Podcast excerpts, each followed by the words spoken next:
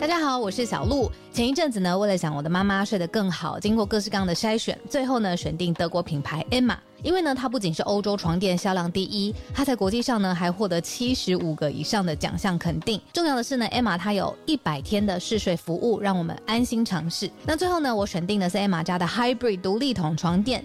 试躺之后呢，我就给它一个 hashtag 叫做云朵般，因为呢这一款床垫它有很强的包覆感，所以躺进去之后就像被云朵包住一样，很舒服，很有安全感。另外呢，这一款床垫的透气度也很好。外层呢有一个布套，它是可以拆下来清洗的。所以最近如果有睡不好想换床垫的听友呢，可以把握母亲节的期间艾玛的床垫组合最低到五五折。那输入早安新闻的折扣码 Morning，额外呢还可以再打九折。相关的优惠消息都在节目的资讯栏，欢迎大家点选链接了解更多。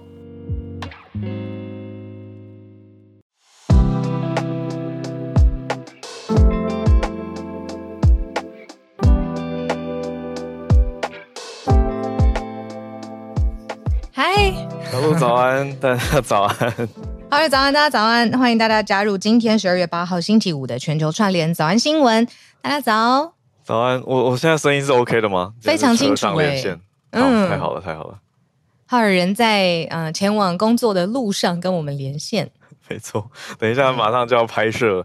呃，我们来聊一下，你你有你有玩那个回顾吗？LINE 的贴图回顾。嗯、呃，我跟你更好跟你分享，就是我昨天晚上啊参加一个 LINE 的年度晚宴，然后呢，它是一个 LINE 的呃甄选计划吧，就是哇，我才知道 LINE 的甄选计划超多的，呃，创作者计划有嘛，然后还有一个叫 Proto Star，就是是嗯、呃、算是新创类型，但是跟 LINE 相关的，在 LINE 上面可以完成的服务，例如说什么线上预约按摩啊，什么线上预约回收垃圾啊，好多好多、哦，原来。有这个、然后他们就。嗯，统计，呃，大家最爱用的 Line 的服务，所以今天我们就跟大家聊，就是、哦、你知不知道你去年就是过去的这一年当中、嗯、用的最多的贴图是什么？对对对，这个我我有测，也不是测啦，就是去看了它的结果。等要进到贴图小铺，嗯、就蛮还还算还算容易就可以找到一个回顾。嗯，对啊，那你你有测吗？我测出来就是第一名就是那种。谢谢啊，第二名是 OK，是你自己的 LINE 的贴图吗？用的不是不是，因为我自己的贴图是今年大概 Q 四才推出来的，嗯，所以可能很难冲到使用率最高。你很常在我们工作群组会出现的是，就是是算是比较早期的贴图吗？它不是一个新的插画家或者是 creator 做的，是比较早期的那种。一只水牛就鞠躬说 thanks，对对对对对，那种比较早，我觉得很好用啊。一只水牛，然后还有呃一只熊单脚做瑜伽。哦哦哦，那个是一个香港的插画家，也是好几年前，好几年前的。嗯，我最常用的是一只很胖的老虎，跟大家说吉祥如意。然后什么很胖的老虎跟大家说吉祥，万事吉祥，这是你的第一名哦。我不用测，我都知道这绝对是我的第一名啊。对啊，而且我是一开始会觉得天哪，我真的超突兀的，明明也不是过年，为什么我要用这个？后来就觉得是我自己的一个恶趣味，就是我觉得，比如说气氛很很闹啊，或者是嗯，好啦，我真的很喜欢这个这个这个工作，然后我就会贴一个万事吉祥。大吉大利、财源滚滚的这种贴图，它会测出三个东西，也不是测啊，就是它显示三个数据。嗯、第一个就是最常使用频率最高的，嗯，那的四张吧，四种贴图。第二个是今年度最爱的创作者，嗯，所以其实它就是看你今年新买的贴图里面用的比较频繁的。那这个我、嗯、我自己推出的贴图有上榜，哦，很棒很棒，太开心了。自己买自己的贴图有拿来用。第三个蛮有趣，第三个是一整年用了几次贴图，那赢过多少的？应该说跟其他用户比的比率是多少？我不算高哎、欸。呃，好吧，就是也在前段班用了一千多张，占百分之八十，就被一个朋友呛。我朋友说你用好少贴图哦，那我就说你你是用多少？他用五千多次，这样是百分之九十四，太前面了，嗯，用太多了。贴图小布里面可以测出来，对。嗯哎，我刚刚忽然想到一个什么，想跟你讲，好像就是有去调查说最惹人厌的网络行为，就是你刚到一个群组，比如说大家会拉群嘛，然后你就疯狂发贴图，就是大家好啊，或者什么什么，我在这啊，或者什么，好像就是疯狂发贴图是大家不太能够接受的一个现代的社交礼仪当中不 OK。嗯，然后我刚刚很快看了一下。我也很常用一个瑜伽的，这个是我有一阵子非常喜欢瑜伽，然后它就是瑜伽的动作非常疗愈，会说 OK，我来做，没问题，然后配合都是高难度的瑜伽动作。我看过，对，对啊，这个回顾还蛮好玩的啦，我觉得好像是他们第一次这样推出吧，我印象中前几年没有看到。哇，那个听友直接在里面说。有人用了两万多次的贴图，然后赢过百分之九十九的，应该吧？我们这边蛮多赢过九十九的耶。这么多贴图爱用者，大家是都不想讲话。哎、欸，我跟你说，贴图跟 emoji 的问世啊，是以前我们小时候国文老师绝对不会想到的吧？就是有很多语言是没有办法。或者也不需要你每一个字都直接表达，你一个贴图就可以表达出来的，那样多可爱。对，我们前一阵子不是讲到说牛津选字吗？嗯，那我后来也刚好前两天回顾了一下，二零一五年的时候就是选了一张 emoji 啊，他们连连字典选字都选到 emoji emoji 去了。对，他选那个笑到哭，就是笑中带泪的那张 emoji。哦，笑到哭真的很，可是已经是二零一五了，时间过太快。嗯嗯嗯。对啊，你看 emoji 的发明，我真的是很佩服他。他在做这件事情的时候，他怎么知道？就是或者是贴图的设计者，他怎么知道这个可以代替我们原来的只有文字的那个时代的使用习惯？说的很好，真的是一种替代选项。可是有时候更传神呢，更传神很棒啊，而且。嗯，也会给你的文字有节奏感吧。就是现在通篇，比如说你在脸书写长文，好，哇，只有文字的东西，我觉得它应该划过了。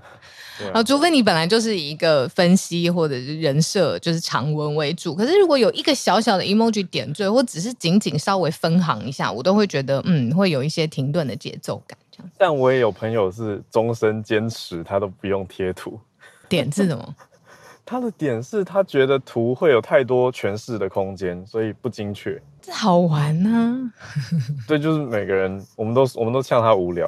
这 样暧昧的时候就一定要用贴图，好不好？就是虽然这个话题已经离我比较年轻了啊，就是就是你就是因为像刚才浩尔讲，他有很多诠释的空间，所以你就给一个贴图，不要讲死，对方就一直在想说这什么意思？是这个意思吗？还是别的意思，就是想多了。你这样就一成功的占据对方心思。或者说，嗯，没有，因为我我今天一边要注意路边的来车。对啊，好了，跟大家分享。那有在问说这是怎么测？就是在 LINE 的贴图小铺里面，它因为已经年度了，嗯、那所以年度结束的时候，当然会有一些使用者习惯的数据，他们就帮你统计出来。呃，关于你这一个人这一年的使用习惯。是的，好，我们五分钟社群时间差不多。好，要来整理今天的题目了。没问题。好，那我们今天第。一大题，嗯，我觉得蛮重大的，就是呢，在七大工业国嘛，那 G7 里面的意大利，它正式的要退出“一带一路”，那是不是跟中国的关系生变了呢？而且已经发出了一个正式的公告，我们来了解一下详情。那第二题则是美国参院的消息，参院在党支援，应该说近年国际最关注的几个已经发生冲突或者是潜在冲突的地方。的一个包裹法案，包括了乌俄，那就是当然是原乌克兰，还有以哈，那以美国的角度是支持以色列嘛，那还有台湾台海这边的可能就是支持台湾的军援法案。那我调整一下麦克风，嗯，也好很多，对，嗯，好，那这是我们的第二题，就是一个美国参议院在党的消息。第三题则是英国的移民大臣。他因为卢安达的法案要辞职哦，我们前几天才讲到说英国在调整他们的移民政策，那前几天讲的是内政大臣，那现在是移民主要主管移民事务的大臣，他既然要请辞，那卢安达跟英国的关系，这个我们之前有开过这一题，等一下再回顾跟衔接一下。英国跟卢安达现在为什么会变成一个移民相关的题目。到第四题则是一个教育相关的题，是 PISA 的这个评比。PISA 是一个国际教育的评比，主要它比的是阅读啊、数学啊等等的一些基础能力。那今年台湾的表现非常的好，嗯嗯，冲到三项都冲到全球前五名，讲起来蛮惊人的。可是也有一些要注意的地方，比如说 M 型化前后落差也蛮大的。可是整体是一个正向的消息啦，就是台湾竟然被评比，我我讲的竟然这样是不好，好，台湾被评比为呃经过疫情之后还相对有韧性的教育系统，就是老师都很努力要。当时说停课就停课嘛，改成然后说线上就线上。其实说实话，老师很痛苦啦，就怨声载道，因为教学效果啊，嗯、学生有没有开镜头啊，有没有真的在听课啊，这些都是很挑战的事情。对，可是我觉得背后老师会抱怨，以前是老师对这个工作的在意吧，就是对教育的用心，否则直接摆烂了。对，嗯、所以整体是看到好成绩的。那等一下就放在第四题来跟大家讨论。嗯。我们先讲讲意大利吧。意大利为什么这么冲？好，蛮冲的，蛮冲的。嗯、呃，我们先带大家再回顾一下 G 七，就是七大工业国集团，其实是加拿大、法国、德国、意大利、日本、英国、美国。那所以我们在看“一带一路”的计划的时候，其实是中国他提出的。嗯，这样子算国际发展计划，真的可以这么说。它就是要促进呃欧亚非的基础建设。就是大型的、超大型，我们想象得到港口啊、铁路啊这种超大型的基础建设，还有贸易跟合作、经济上面的发展，就是“一带一路”的计划。那所以他当然希望，呃，中国它的这个幅员当然跟欧洲接壤嘛。那他所以他当然是希望可以有越来越多的嗯欧洲国家加入。那欧洲国家里面也很特别哦，其实只有四个国家，就是意大利、希腊、匈牙利跟葡萄牙。嗯，算是有积极，而且算是代表自己的国家要加入这个嗯“一带一路”计划的中国倡议。嗯、那结果呢？G 我们刚刚说的 G G seven 嘛，里面就是代表是最大工业强国的里头，唯一一国就是欧洲的这个有加入呃“一带一路”计划的意大利，现在呢就是退出了，他不要。他其实是原先是在二零一九年跟中国签署的一带一路合作的备忘录，他是第一个。加入“一带一路”的 G7 的国家，嗯、那这个呃备忘录里面还有包括基础设施，就是我们刚才讲的，甚至还有金融，然后尤其是新的能源、替代型的能源，很多领域的合作。但是呢，现在就是嗯，唯一一个 G7 参与“一带一路”的国家也不要了，直接正式退出，而且呢，在年底截止之前，就是也很快哦。呃，刚刚通知了中国政府，然后马上在年底之前就是停止参与中国“一带一路”的倡议。哇，所以呈现出来是有一种意大利，它本来很想要跟中国很积极的合作贸易跟基础建设，所以在一九的时候就签了嘛。嗯、可是当时就受到其他国家批评，可是现在在二三年它也是退了，就经过也是退了，就这个对啊，对，哇。那“一带一路”当然我们讲过非常多次，它也是中国推了好几年，现在一看竟然已经十周年的一个倡议。哎、欸，对，对啊，它一路你说“一带”嘛，就是从呃丝路一路连过去，那另外也有海路，嗯，对啊，那都通往欧洲。那海路的话是有绕经东南亚，再到非洲，再绕回去欧洲，嗯嗯、所以串成一个大，算是大循环的概念。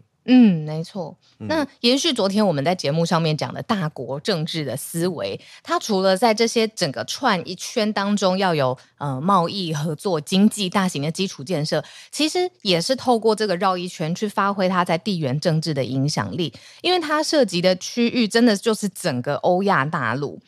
然后，那在新建这些基础建设的时候，它是不是就会连带发挥它不论是它的呃决定的权利、参与讨论的权利等等的？所以，这个地区的事务，其实，在“一带一路”这样子经营了十年下来，有的时候也引发一些国际政治角度的关切，就是哇，中国的势力是不是就靠着这个“一带一路”蔓延过来了？嗯，那我们也讲一个很现实的数学数字、经济数字来看一下中国跟意大利的关系，呃。因为我们算数字的话，会觉得蛮明显，意大利在这边其实吃亏了。嗯，他他本来想要得到一些好处嘛。那习近平是承诺过说，一九年的时候会在意大利投资两百亿欧元，结果没有完全的实现，他只实现了一部分。嗯，可是反过来，如果看两国的进出口贸易的话，意大利对中国的出口额是一百六十四亿欧元。嗯，这是去年，所以跟一九年比还是成长的哦。可是同期相比的话，中国对意大利出口是大增。本来就已经高了，三百一十七亿就增加到五百七十五亿哦，所以中国反而哎签完以后对意大利说要帮忙，然后基础建设投资也没有那么多，可是出口的货品啊、嗯、服务啊反而是多很多。那在这段期间，意大利也有经历政府的改朝换代，嗯，我们讲过选出了一位梅洛尼嘛。嗯，这个也有关系，因为他说他认为这个加入“一带一路”是前政府的错误，严重错误倡议。哦，很重的字。嗯，嗯，对啊，所以现在已经现在是已经退了，对，直接退出。嗯，那另外一个算是 side effect 吧，就是因为刚才你看浩尔形容了整个它串联的地缘，呃。面积地理面积这么大嘛，那当中当然有一些相对比较贫穷的国家，中国呢就会对这些相对贫穷的国家，它要新建基础建设的时候呢，给它高利的贷款。嗯、这个其实早安新闻也有讲过，就是对啊，最后让整个政府就是整个破产的也都有。当然中国也就是收了呆账，那也会影响到他自己的经济。可是就是还有这些比较复杂的金融的角度，而且是不健康的金融的角度存在在这整个倡议当中。对。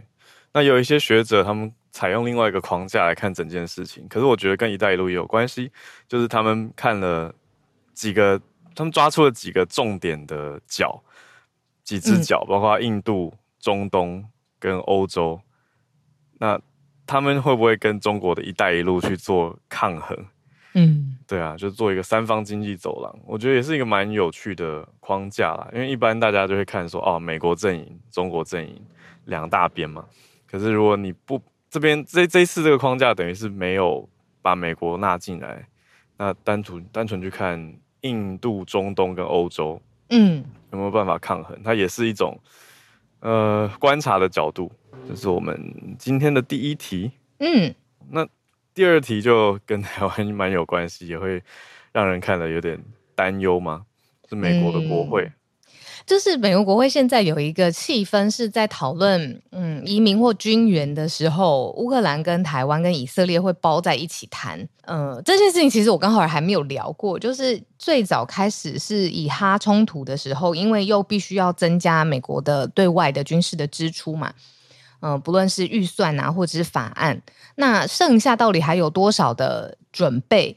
这个时候讨论就把乌克兰、呃、以色列跟台湾全部包在一起了。嗯，那在美国现在政坛发生什么事情呢？就是美国民主党、共和党他们各自有不同的议题嘛。但是在呃国会表决的时候呢，共和党就挡下了一个呃替乌克兰跟以色列提出的一个紧急援助要求。那这个要求总共有一千零六十亿美元。嗯。那这个打法案利益本来就是好的，就是是紧急援助以色列跟乌克兰，但是呢，被共和党议员给挡了下来。那外界就形容说，这个其实是对于现在执政的拜登非常的重大的挫败，因为拜登多次在国际场合，甚至是对内自己也讲过，就是说，就算乌俄战争停下来了，俄国的侵略的野心，还有他熊人的。一定要有 legacy 的这个雄心意志是不会停下来的，甚至有可能会去攻打 NATO，就是他心中的一个一个针这样子。嗯，北大西洋公约组织，所以他一直很希望去把就是前沿的战线至少帮他们武力装备好，然后呃至少帮他们恢复或者是紧急的援助，这个就是这个法案最想要达成的。拜登的角度，嗯，从拜登的角度，但是呢，这个法案里面就是没有。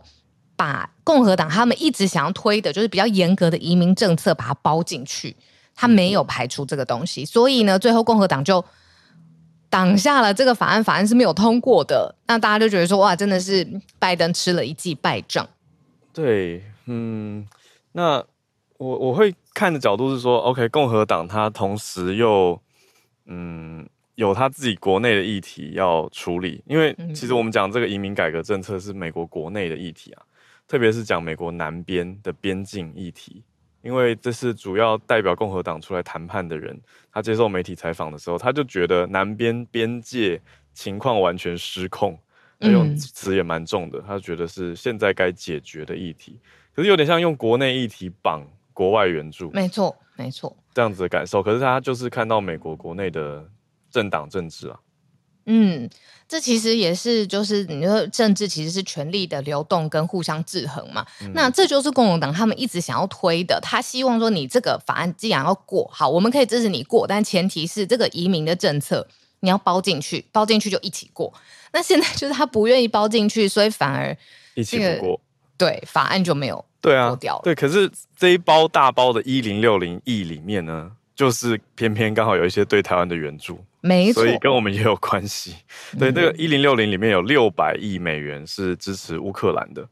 那接下来乌克兰的冬天也是越来越寒冷了嘛，所以蛮重要的一笔钱。那另外一笔是大概一百多亿是针对以色列，他对哈马斯冲突的一些支持以色列。那剩下的就是有包含部分对台湾的金援费用。嗯，在国际不用说，在国际啊，就在美国的政坛里面，台湾跟乌克兰跟以色列的军购哦，或者是军事经费，常常被包裹谈在一起，你的感觉如何啊？为什么现在总统总统就是参选、嗯、候选人对很少谈这个东西？难道 不重要吗？我觉得很重要啊！不好公开谈吧？哦，新闻都直接写出来了。我我我意思说，对候选人来说，公开讲，哦、因为这两天就有看到。其中的候选人讲出了一些我们其实一直想问，但是没有表态的东西，比如说两岸政策，还有我觉得主要是两岸政策啊。那其实一讲出来，网络上讨论马上就已经蹦出来了，非常热烈。对，那我自己看的感慨是说，因为这前阵子刚好关注到美国共和党，因为我觉得他们实在对台还有抗中方面非常敢讲，激进，嗯，特别是有几个抗中大将讲得非常凶，哎。就是因为他们知道对支持率有帮助啊，对，可是他们会把就是讲到我觉得要怎么形容，就是凶起来了，好像完全不怕习近平对他怎么样的那种。美国人好像真的不怕哎、欸，我觉得特别几个共和党的大将，就连在电视 live 访问都讲的很凶猛。可是问题是讲成说啊、哦，中国就坏的怎样怎样，中共啊，主要讲中共坏的怎样怎样，然后会多挺台湾。可是当牵涉到这个国内政治他们议题的时候，还是把这个包裹挡下来啊？对，还是以他们政党的主要的呃要求诉求，国内利益、嗯对，对啊，所以这主要是一个感慨啦。那至于你说、嗯、我们的候选人公开谈这个，我觉得可能要谈要谈，可是私下的 这些协商也很重要。因为我一直有一个反差感，你刚刚提到感慨嘛，我的反差感是在这一次总统大选之前，可能社会上面蔓延着一个气氛，是我们正要经历我们现代当中最重要或最关键的一场总统大选了。为什么？是因为那个时候有一个时间表啊，就是。中共五统的时间表，就是不是存在在就是这个世界上各个 各个角落，那就会觉得说，那下一届的总统他怎么跟习近平保卫台湾也好，或是跟习近平谈判也好，或者是有直接的方针，把这个两岸关系，嗯、呃，你说大最大的公约数，大家一定就是求平安安全，是是真的是这样吗？至少要有一个清理的合理的逻辑，让大家知道你要把台湾带向哪里走嘛。这个是我之前对于这一届总统大选的一个想法，这样。嗯、那 结果现在马上要投票了。对啊，真的很快，下个月。对啊，一月十三。好，呃，我们之后也会有相关的消息跟大家分享，关于选举有关的一个消息，我们在筹备中。我们想做一个特别节目啦，而且是邀请大家可以一起来线上参与的。好，我们整理好再跟大家公告。好，就是就是跟投票日有关系。好，那诶，聊天是有一个很好的问题诶，我可不可以这样暴力的回答？就是美国那么大笔的金元从哪里来？刚好这几天大家聊天室都在问说这些国家的钱是哪里来？对，哈。我说大家都一直管说，那这个钱到底哪里来？嗯，美国首先他会发国债，然后再来美国最爱做的一件事情，不能说最爱啦，很长他也有权利做的一件事情，就是他会印钞票，因为他就是一个强势货币，而且是国际货币霸权的地位，所以他是 印钞票可以就是各式各样的方案都可以推出的。我在猜他们的军呃金元，就是他们的金钱来源这么大量是这样子来的。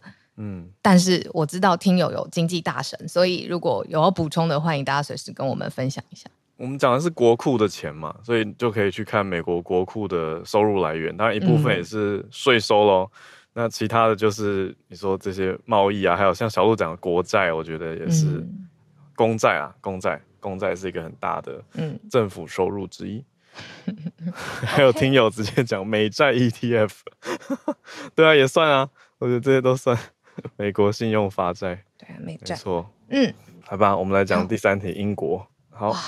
苏纳克的压力，嗯，嗯，怎么说呢？英国的一个呃保守党，就是他们现在的现在执政政党呢，他现在的一个新的挑战是，就是跟移民有关系。入境事务的大臣，他呢要把移民送到卢安达，这样子的立法争议呢，就是一直一直延上，然后最后他就闹到辞职了。他就是负责呃出入境的这种国务的事务，这样子，他的名字。詹翻翻译叫做詹里克，嗯、那强硬派的就是没有放过这件事情，就会觉得说你这个辞职，因为这个立法争议很很大嘛，他就说你辞职也没有办法灭火了，所以他就直接把这个矛头转向苏纳克应该要负责，因为这毕竟是保守党，就是执政的保守党他旗下的一位国务大臣，那所以国务大臣辞职也没有办法灭火，现在就是苏纳克他自己也非常非常有压力。我们回顾一下英国跟卢安达去年一个很有争议性的协定好了，大家可能如果从去年四月就有在听早安新闻的话，可能会有印象，因为就在那个时候，英国跟卢安达达成的一个伙伴关系，意思是什么呢？就小鹿刚刚说，把移民送去卢安达，真的就是这样诶。那英国的定义是什么？是如果你曾经用非法的方式经历危险，就是冒险犯难，从欧洲坐小船啊，或者是躲卡车。想办法把自己送到英国的这些非法移民，英国跟卢安达的协定是说，我们会把这些移民送去卢安达的首都，叫做基加利。嗯，那本来去年六月就有一批移民是要搭飞机被送去卢安达，可是那个时候被欧洲人权法院挡下来，而且是很紧急，在最后一刻的禁令。说英国不可以有这种驱逐行为，然后后来就跟英国开始打起法律诉讼。那英国最高法院今年十一月上个月的时候，他们是支持英国下级法院的裁决。嗯嗯，那个时候我们就有提到了，算是一个追踪吧，就是说这个政策不符合英国的国际义务。嗯，对，所以等于英国的下级法院是反对国家自己的做法。嗯，对，可是苏纳克还是想要。继续啊，对，对他想要继续推，嗯、可是法案没有让英国脱离欧洲人权公约，所以还是在这个等于是说有一些拉扯，可是英国也还是在属于欧洲人权公约里面。嗯，我们为什么在讲就是卢安达这个地方的时候啊，就是会有一些复杂的理解，就是因为其实呃，首先卢安达在非洲东部，它就是一个完完全全的内陆的国家，那我们对它的印象呢，就是它。一九九四年的时候，发生了种族大屠杀，大家应该会看到这几个字常连在一起：卢安达大屠杀或种族大屠杀。嗯、它那个严重的程度呢，是整个呃算是两族之间吧。嗯，大家可以想象到，非洲内陆国家有两个特别最主要的族的人群互相厮杀了一百天，造成了一百万人死亡，所以在国际上面被它定义成是。灾难型的事件。那从此之后呢，就是卢安达大屠杀的事件之后，国际刑事法庭就应运而生，就是他是要负责审判像这种大屠杀或造成这种最大重大的一百万人死亡的这种罪犯，所以他就应运应运而生成一个国际刑事法院。那从那之后，卢安达就一直想要呃努力或恢复他在呃安全啊，或者是稳定或者国家治理上面的。嗯，各式各样的努力，但是大家对于卢安达还是会有这种嗯嗯担忧或害怕，觉得说他这是人权或者是呃安安全非常非常糟糕的地方，这样子。嗯嗯，对啊。那现在整体讲起来，就是他们的你说整个法律的立法修法也还没有完善，所以也没办法强推。嗯，因为如果英国把移民真的送到卢安达，现在卢安达的做法可能还是把移民遣送到他们可能会面临迫害的。危险地方，所以不完整。嗯嗯嗯。但是现在变成说，苏纳克还是希望可以把它修好。虽然这个 emergency bill 是紧急，可是现在要辞职的这位詹里克，他是认为法案还是不够。嗯嗯。可是他就先辞了，是这样的一个现况。那英国明年哦，在后年，sorry，会在二零二五年举行大选，最晚，对，因为他们是内阁制嘛，嗯，所以是有一个时间限制，可是没有明确指定时间，嗯嗯，对，嗯所以等于是接今年，因为现在也年底了，所以接下来一年是英国也很重要的，大家看执政党的表现啊，那最晚最晚就是小鹿讲的那个时间。嗯，二零二五年，对，所以理论上应该年底前，明年年底前就要选了。嗯，好，那耗时时间还 OK 吗？我们有最后一题，嗯，是披萨对于这个全国教育体系的全球，对不起，全球教育体系的一个呃评比。可以，一定要讲完披萨。好，好，那就来讲一下披萨。这个是这几年我觉得我们教育系统非常重视的一个评比，它叫做国际学生能力评量计划。它主要是跟 OECD 来一起协作的一个跨国调查研究啦。那主要评的是什么年纪的学生呢？是十五岁学生，他们参与社会需要知道的关键能力。那是三年评一次，所以上一次刚好是疫情前一八年的事情。那本来是二一年要评嘛，可是因为 COVID 的关系，所以拖到二二年。那现在公布了最新的结果。那主要。呃，我们进到我们表现最好的三个类别，刚好也就是数学、阅读跟科学这三类嘛。确认。对，没错，就是这三类。嗯嗯，对。那我们在这三类里面表现都真的很不错，都进到全球的前五名。嗯。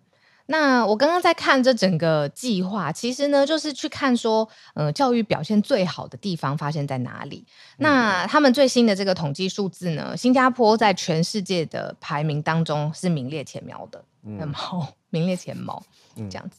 那里面呢，呃，测测试了八十一个国家，然后还有不同的经济体。然后它每一年都会发发生这样子去衡量比较全国范围的这种教育平均水平。那像刚才浩儿讲的，台湾是表现很不错，而且呢有具体的项目被特别挑出来说是表现得很好的。对，可是当然这些是很值得大家开心的，尤其是台湾也跟日本等等国家少数，还有立陶宛一起被列在说是很有韧性，就是 resilience 的一个教育系统。那讲的当然是经过疫情的这种冲击啊，可是我觉得更应该讨论跟关注的是我们教育的 M 型化这件事情。嗯，你说、嗯、呃高端的很多，然后完全没有的，强者更强，嗯，弱者更弱，嗯嗯，所以是往两个极端去推进的。那强者更强，我觉得其实当然算也算是新闻，应该可是强者本来就强。这件事情大家应该没有很意外，就是台湾的数理在国际的一些比赛的表现，对啊，一直都很好，对。可是现在呈现出来是，哎、嗯，强者还有在往上进步哦，嗯，那那这个当然是好的事情。可是另一方面，让大家担心的是说，有一些甚至前一阵子天下出了一篇让人看了很害怕的标题，是说教育的弱者看他们的表现像看恐怖片嘛？我觉得那个标题下的很重，嗯、然后讲说有高中生连 A 到 Z 都没办法念出来。就是基本的学习能力，对，真的是落差很多，很很有可能会造成说他接下来出社会的一些，你说就业或者是适应社会的问题，一些基本的能力都堪忧，所以这当然是让大家看了会觉得，哎，蛮蛮心碎的，难过的一件事情。可是就要再去关注吧，等于是说我们的教育资源，当然你说市区很竞争，很很激烈，可是。面对到不是市区、不是山区或甚至偏乡的地方，还有很多可以努力的面向。嗯嗯嗯嗯嗯嗯。哇，我我记得我我我在大学就有认识，我们都大家都称他哥哥的。他他在补教界发展嘛，那他可能第一手有看到，就是说大安区的。sorry，我直接这样讲，大安区的小孩他就是有很多资源做各式各样的事情。努力学习的途径这样子，所以他闲暇之余，他就最喜欢组织他在大学认识的这些朋友，各行各业的，然后去给偏乡的小孩，就是不论是帮他们准备面试啊，或者跟他们讲说，哎，你可以这样子学习未来的呃科系，然后对应到什么样的工作，可以提前做准备。然后我就问他说，为什么你都平常都已经很那么累了教书，然后现在偏乡呃，就是休闲的时间还要把时间拿给偏乡啊？就是说因为。不这样子做，他们真的就是会停在原地，甚至是会退步的，因为他们就是没有办法接受到外界的资讯。嗯，对啊，对啊，这个也是，就是有在教育现场教的老师，一定都会很有感觉。尤其是如果你接触到程度不一样的学生的时候，嗯、而且不只是说他的，因为披萨毕竟他只是看表现嘛。嗯、可是我我觉得教学的老师他看得到学生的心情跟他们的感受，挫挫折感对不对？对，挫折感加上自我价值感，嗯，他们的心态跟市区在竞争比成绩的小孩也是很不一样的，就是。我们的小孩快乐吗？我觉得是很值得思考的一件事情。嗯，甚至说市区的小孩也是因为某种课业压力，他他被逼着要去补习或者是要去干嘛，可是他就觉得 by default 预设他就是要他必须得考好，他就不会多想其他的，他会觉得啊成绩弄好再说。可是你说在偏乡或者是其他资源相对缺乏的地方，他们不是担心成绩不好。他们是觉得以后我要干嘛？为什么我要念这个方式？对，嗯、甚至本质上就觉得我我学的这个东西离我的未来好像很遥远，然后也看不太到。没关系，先不学。以后要干嘛？对，我觉得那个落差感是更大的，就是关于学习动力这些东西，是披萨可能还没有办法去测出来的。嗯、它它可以对它可以测出的是结果嘛？所以有太多太多面向，就是我觉得教育还是很一个复杂的体系，而且是人的事情。嗯就是生命改变生命，或者生命关怀生命的一件事情。嗯嗯嗯嗯，对啊，所以哇，很棒的这一题的讨论。那我顺便讲一个，就是跟早安新闻有关，嗯、因为我们早安新闻的听友很强，就是我在社团帮忙一个国小转贴的资讯。后来哦，我知道物资，对啊，嗯嗯，物资几乎都就是高雄的山林国小达成，对，几乎都达成嘞。那、很棒哎，谢谢大家。对啊，真的是，我觉得听友非常非常的。非常的帮忙，那那个山林国小老师还跟我说，他们二十三号校庆，欢迎大家去参加。有想要参加的听友，我再跟老师要一点资讯贴到我们的社团，也可以第一线的去看看现在山林国小的孩子吧。对啊，嗯嗯嗯，对啊。总之，谢谢大家。那今天我们就这四题跟大家一起分享了，就从中国的一带一路计划，现在 G7 当中，呃，意大利啊，唯一一个欧洲的国家现在退出了。然后接下来再讲这个美国参院的一个军援的紧急援助法案，里面包括跟台湾有关，但是被共和党挡下来，原因是移移民政策两党乔不拢。再来也是讲到跟移民有关，英国的移民哦、呃，跟这个卢安达之间是不是直接送到卢安达？这个立法的争议其实危及到现在苏纳克他的政坛的声势。然后最后我们讲到哦，披萨的评比，台湾也在列，从数学、阅读跟科学，哦，都是算非常非常前段班表现非常好的学生。嗯，好，那谢谢大家，今天我们就要来串联了。好，我转为听众模式。好，没问题。跟大家在一起，感谢。好，好，今天在工作的路上。哦。哦，最后再补一个那个关于这个第四题的一个小资讯，就是我们刚才都讲的是表现最好的嘛，就是这个披萨它在呃全世界全球的评测表现最好的几个，我们都说了，新加坡是最好的，然后台湾名列前茅。那最差的国家就是综合得分最低的国家跟经济体是什么呢？是菲律宾，还有乌兹别克、科索沃跟多明尼加共和国以及柬埔寨。所以如果离我们比较近的，就是。你是讲大的亚洲的区域的话，就是菲律宾跟柬埔寨的整体的教育水平，在披萨的这一份调查当中，呃，综合评数是最低，就吊车尾这样子。好，那我们继续来跟大家来看看今天，哎，我邀请 Bernard 上来，Bernard 要跟我们一起，Bernard 早安。早安，小鹿早安，我，早安，大家你好，哎，你也是要聊聊披萨，继续聊披萨。稍微就是我刚刚听到披萨的时候，我就稍微也是找一下香港跟澳洲的一些数据。先讲一下披萨，其实每三年举办一次的，然后主要的测试的对象就是十五岁的学生。然后呢，二零二二年的时候呢，披萨呢就做了这八十一个国家和地区，大概就是六十九万名的学生的考试。刚刚就讲到说，哎，台。台湾的排名也是不错的，其实我就看到香港的香港的数学排名呢，就是排在第四位，就是因为台湾第三，哦、后我们是邻居就对了，嗯。对对对，然后呢，我先看到香港的，香港的数据呢，在国际排名上还是名列前茅的，然后就。主要的数学，然后科学都是头十名的，然后阅读能力从第四位，然后都跌到第十一位，就是第一次跌出这个十位排名里面的。然后我就看到香港的学生的英文的能力跟母语能力其实越来越有下降的，所以我们就看到这个这个趋势。哎，你觉得为什么啊？就是因为我理解的香港人英文水平都很好啊，不错啊，为什么会有下降？这这一年？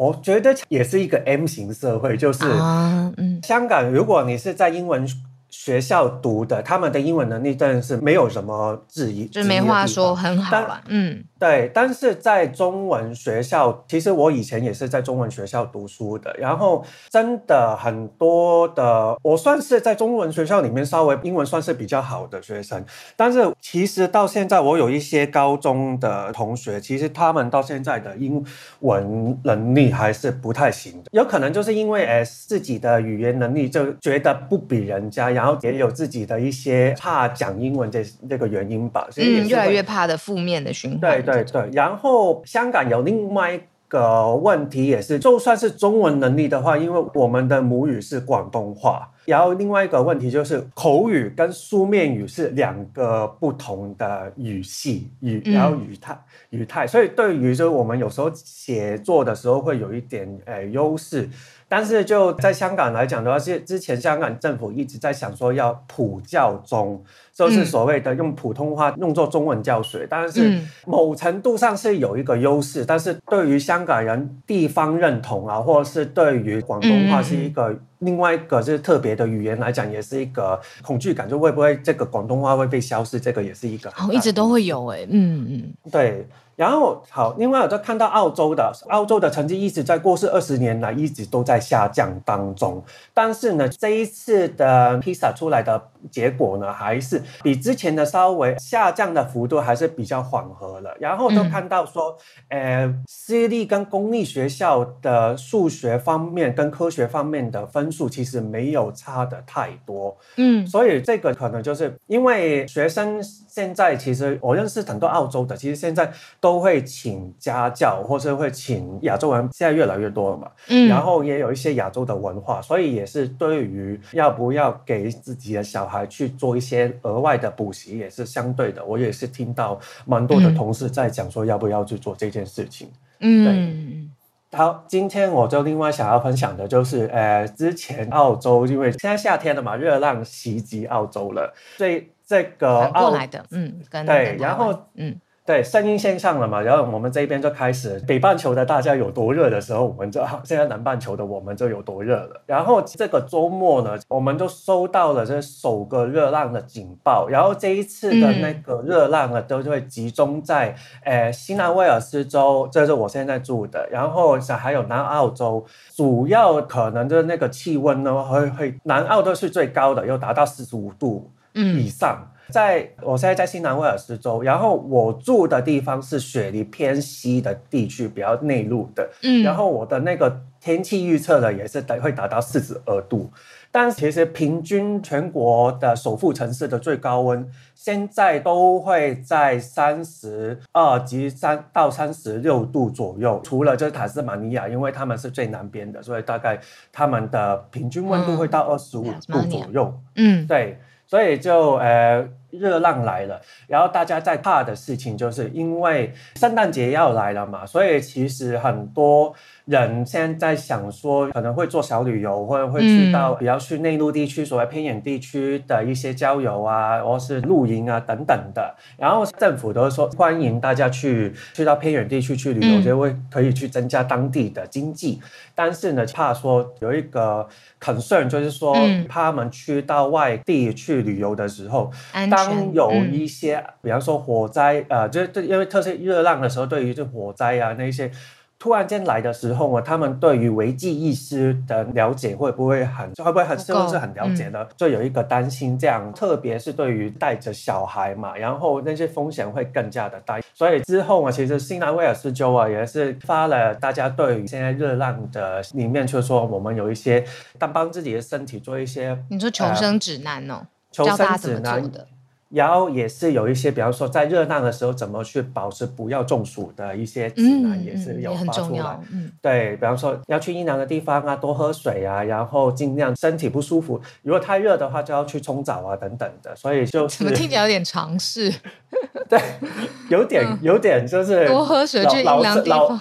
嗯、老生常谈嘛，但是就是广东话就是说“桥唔怕旧，最紧要受”嘛，就是说那些梗就是不怕旧，嗯、但是最重要的大家能够接受，但要做要了解就好了。嗯，所以其实就是我觉得如果有澳洲的听友或者是南半球的听友，如果是这最近到夏天的时候，大家还是要小心多喝水，注意不要中暑这样子。嗯，今天是以上的分享，谢谢，谢谢 Bernard 啊、呃，因为我们朋友也很多很想在澳洲旅行，那特别注意就是真气候变化。还有你当在那边旅行的时候，你自己的安全，然后尤其对于各种警报的资讯的掌握。好，那我们接下来呢，要很谢谢我们听友 J 的投稿，他其实之前呢有跟我们聊过一次，是跟丹麦的一个克里斯蒂安的自由城的消息。那这一次呢，他特别投稿来聊聊，哎，跟昨天大麻相关。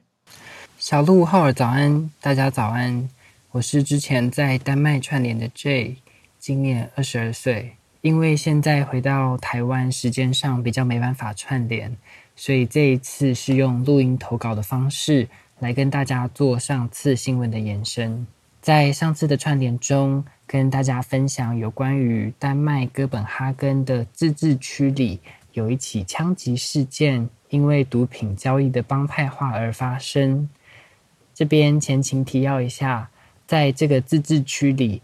有自己对于大麻的包容政策，但还是有其他毒品在这边地下化的交易。